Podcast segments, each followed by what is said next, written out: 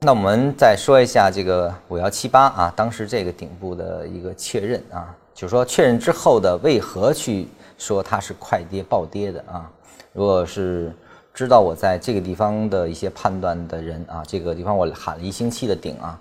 就是我说后面是快跌杀跌很迅速，你可能逃不出来的一种暴跌，是一种瀑布性的下跌。呃，为什么会有这样推推断啊？是因为。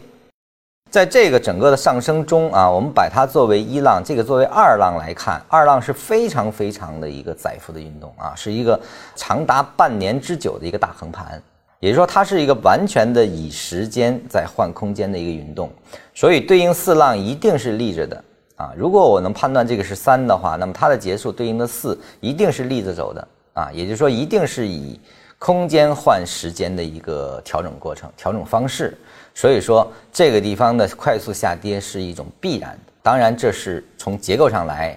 啊，来去说的。那么，我们再看它的基本面成因，也就是说，这个位置呢，这个产业资本的离场，包括很多中小创的一些股东的套现，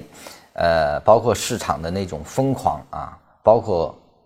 高的杠杆推动啊，所以说杠杆的破裂，它所对应的这样的。啊，一种暴跌也是成为了根本的原因，就是说它形成来这个局部的这个判断啊，形成了多维度的一个共振。当然，缠论的结构也给了我一个背了又背的这样的，包括这个结构的不断完成的这种确认。